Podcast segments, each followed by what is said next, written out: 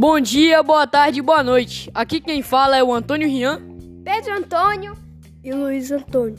e está começando o podcast Boteduca, uma série de cinco episódios publicados semanalmente como forma de incentivar a coexistência com os botos na região do Baixo Tocantins, no Pará.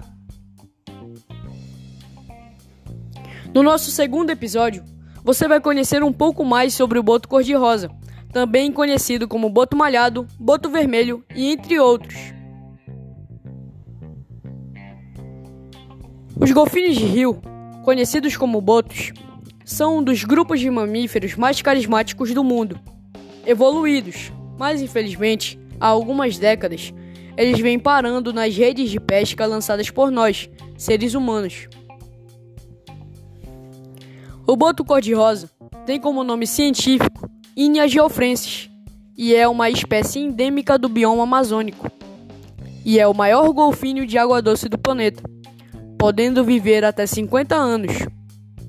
Ele também é considerado um dos animais mais importantes do folclore brasileiro. Mas essa história eu te conto no próximo episódio. Rian, o boto cor-de-rosa corre risco de extinção? Por conta dos anos de caça ilegal e outras ameaças, a espécie encontra-se atualmente na lista vermelha da União Internacional para a Conservação da Natureza, a IUCN, na categoria em perigo de extinção, duas classificações antes de extinto. O boto cor-de-rosa é um dos cetáceos com dimorfismo sexual mais evidente. Com a idade, a coloração geral clareia, tornando-se rosada. Os adultos, principalmente os machos, podem se tornar inteiramente cor-de-rosa, quase vermelhos. Rian, qual é o tamanho que eles podem chegar? Os machos atingem um comprimento máximo de 2,5 metros e meio, e seu peso pode ultrapassar os 160 quilos, enquanto as fêmeas são menores.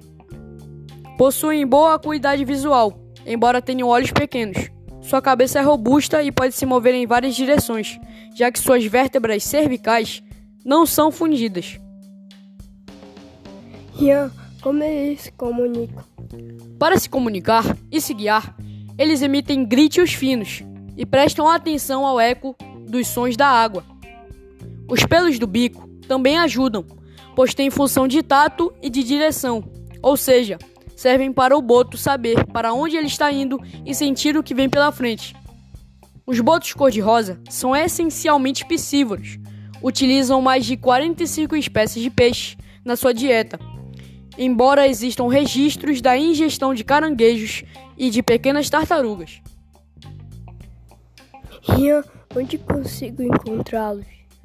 Na época das chuvas, se deslocam das baias para as áreas alagadas da floresta, onde há um maior, é, uma maior oferta de alimentos.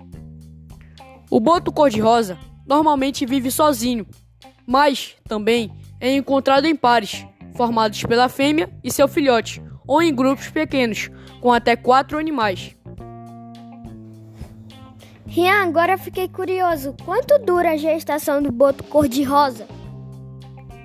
A gestação do boto cor-de-rosa dura cerca de 11 meses. Os filhotes normalmente nascem entre maio e julho, quando os rios estão bem cheios. Ao nascer, os filhotes têm aproximadamente 80 centímetros e permanecem com sua mãe por pelo menos 3 anos, sendo esta a relação mais duradoura nesta espécie.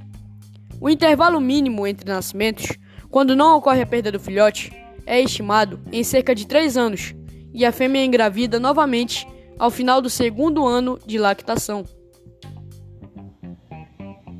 Por sua coloração rosada, chama a atenção e é uma das espécies de golfinhos mantidas em cativeiro em vários aquários do mundo, principalmente nos Estados Unidos, Venezuela e Europa. No entanto, é de difícil manutenção e tem uma alta taxa de mortalidade em cativeiro. No Brasil, o boto cor-de-rosa está presente nas lendas dos povos ribeirinhos da região amazônica. Bom, vou parar por aqui. Te encontro no próximo episódio para te contar essa história. E aí, gostou? Para saber mais, pesquise e seja consciente sempre. Até o próximo episódio!